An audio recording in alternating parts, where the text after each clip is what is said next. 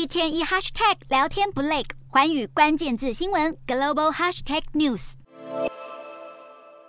美国大型私人企业纷纷公布上季财报，Netflix 和特斯拉表现不佳，股价纷纷受创，而辉达收市跌三点三一趴，收在四百五十五点二美元。苹果测试自家研发的聊天机器人后，也影响微软股价下跌二点三一趴。道琼成分股娇生则在上季表现亮眼，还宣布调升全年营收及获利展望，提升股价六点九三趴。美股四大指数有涨有跌。道琼指数大涨一百六十三点九七点，收三万五千两百二十五点一八点；纳斯达克大挫两百九十四点七一点，收一万四千零六十三点三一点；标普五百下跌三十点八五点，收四千五百三十四点八七点；费半指数重挫一百三十七点八一点，收三千六百六十三点八五点。欧洲股市方面，投资人评估美国大企业财报，同时也在等待欧洲内的财报季开始。欧洲三大股市全数收高。英国股市上扬五十七点八五点，收七千六百四十六点零五点；德国股市扬升九十五点二九点，收一万六千两百零四点二二点；法国股市上涨五十七点九七点，收七千三百八十四点九一点。以上就是今天的欧美股动态。